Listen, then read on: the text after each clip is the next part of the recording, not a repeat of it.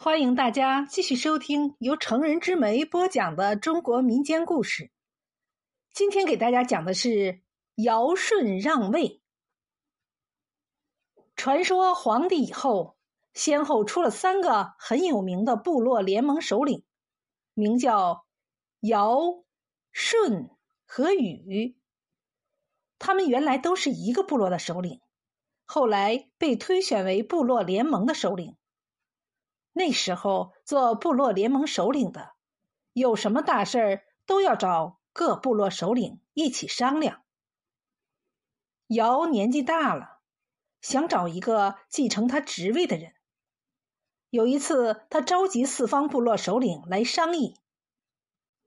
尧说出他的打算后，有个名叫放齐的说：“你的儿子丹朱是个开明的人，继承你的位子很合适。”尧严肃地说：“不行，这小子品德不好，专爱跟人争吵。”另一个叫欢兜的说：“管水利的共工工作倒做的挺不错。”尧摇摇头说：“共工能说会道，表面谨慎，心里另是一套。”用这号人，我不放心。这次讨论没有结果，尧继续物色他的继承人。有一次，他又把四方部落首领找来商量，要大家推荐。到会的一致推荐舜。尧点点头说：“哦，我也听说过这个人挺好。”你们能不能把他的事迹详细说说？大家便把舜的情况说开了。舜的父亲是个糊涂透顶的人，人们叫他“瞽叟”，就是瞎老头的意思。舜的生母早死了，后母很坏，后母生的弟弟名叫象，傲慢的没法说。瞽叟却很宠他。舜生活在这样一个家庭里，待他的父母、弟弟挺好，所以大家认为舜是个德行好的人。尧听了挺高兴，决定先把舜考察一下。他把自己两个女儿娥皇和女英嫁给了舜，还替舜筑了粮仓，分给他很多牛羊。那后母和弟弟见了，又是羡慕又是妒忌，和瞽叟一起用计，几次三番的想暗害舜。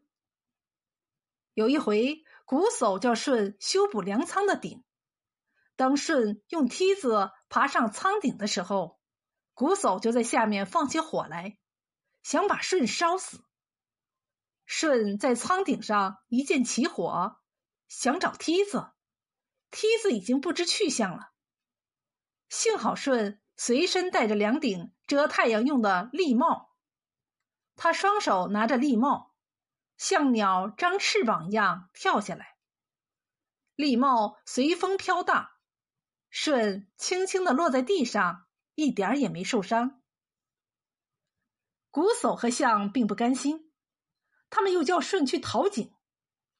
舜跳下井去后。瞽叟和象就在地面上把一块块土石丢下去，把井填没，想把舜活活埋在里面。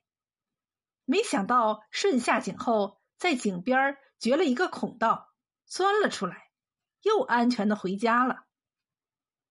象不知道舜早已脱险，得意洋洋的回到家里，跟瞽叟说：“这回哥哥准死了。”这个妙计是我想出来的，现在我们可以把哥哥的财产分一分了。说完，他向舜住的屋子走去，哪知道他一进屋子，舜正坐在床边弹琴呢。象心里暗暗吃惊，很不好意思的说：“哎呀，我多么想念您呐！”舜也装作若无其事说：“你来的正好。”我的事情多，正需要你帮助我来料理呢。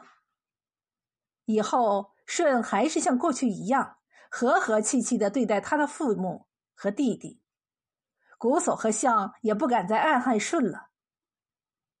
尧听了大家介绍舜的事迹，又经过考察，认为舜确是个品德好又挺能干的人，就把首领的位子让给了舜。这种让位，历史上称作禅让。其实，在氏族公社时期，部落首领老了，用选举的办法推选新的首领，并不是什么稀罕事儿。舜接位后，也是又勤劳又简朴，跟老百姓一样劳动，受到了大家的信任。